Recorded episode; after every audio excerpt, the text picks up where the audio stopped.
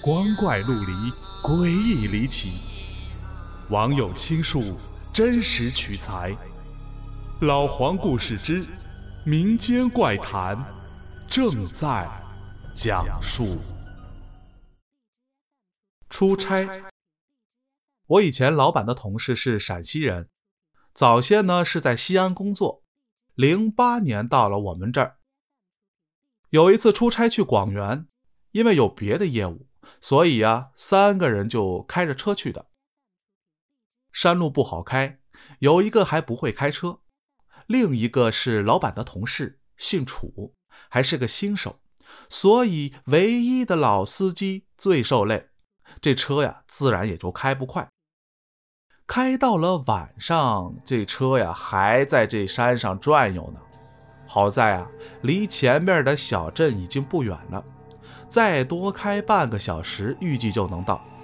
这时啊，老楚提出想要下车去尿尿，那两位呢也没让他再等，因为啊，从好早的时候啊他就说要去，因为急着赶路嘛，所以呢现在也就快要到了，就让他去了。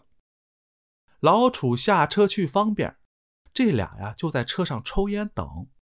等着等着，大约等了十来分钟，看老楚还没回来，有点着急了，说：“他这是去哪儿了？这周围也没人啊，直接就尿呗，怎么还羞涩呢？”于是啊，两人就下车去查看。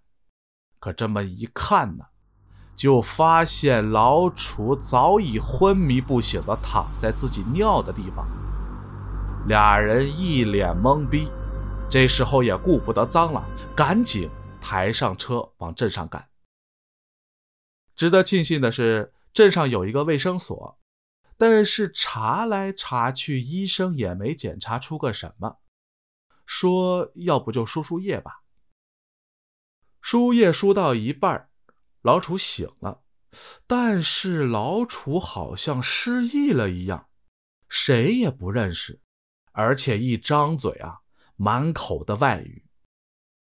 俩人开始害怕了，于是决定给老总打电话，问问怎么办。老总走南闯北，见识多，所以老总啊，直接就跟老楚在电话里聊了起来。聊完以后，老总说可能是闹撞客了，赶紧找当地人给看看。